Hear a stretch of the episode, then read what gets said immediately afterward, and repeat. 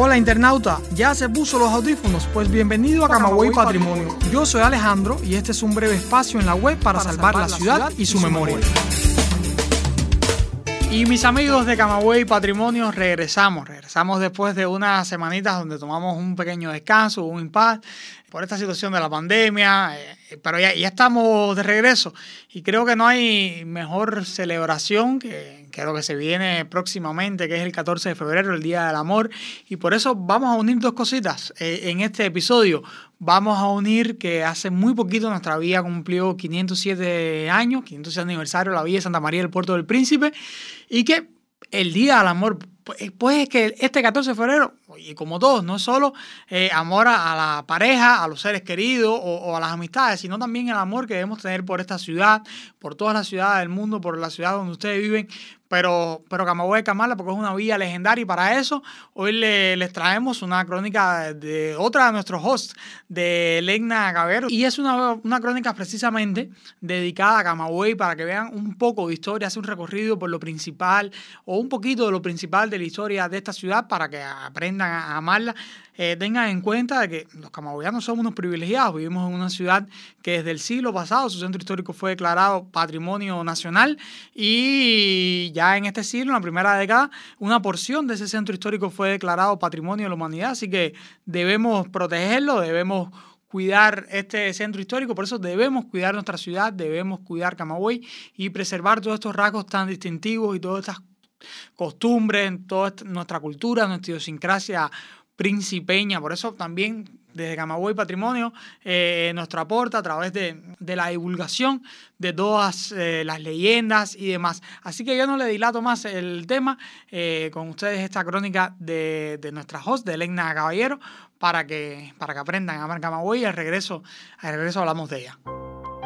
No podía ser otro día que el de la Candelaria, que significa luz, la fecha escogida para fundar la Villa Santa María del Puerto del Príncipe, el 2 de febrero de 1514.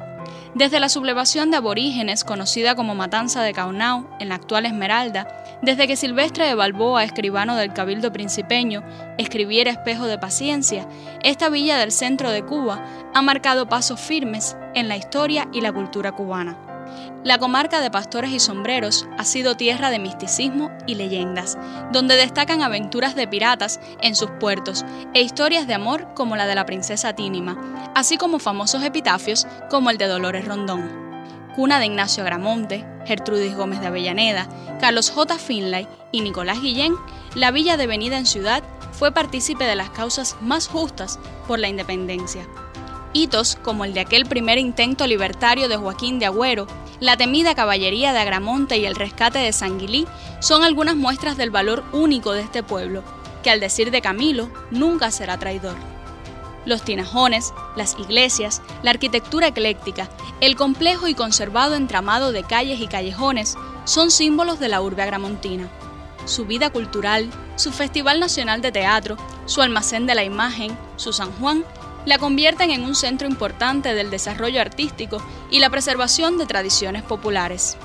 Un fragmento de su centro histórico declarado Patrimonio de la Humanidad ofrece un espacio conservado y de relevancia histórica, forjado con el esfuerzo y el quehacer de varias generaciones y de quienes trabajan para hacer del área patrimonial una experiencia única. 507 años cumple la villa fundada en Punta del Guincho desde el siglo XVI, celebración que esta vez cambiará de contexto y modos de expresión, conscientes los camagüeyanos de los nuevos retos a los que convoca la ciudad, siempre nutrida de la vergüenza gramontina y los cuidados de quienes la habitan.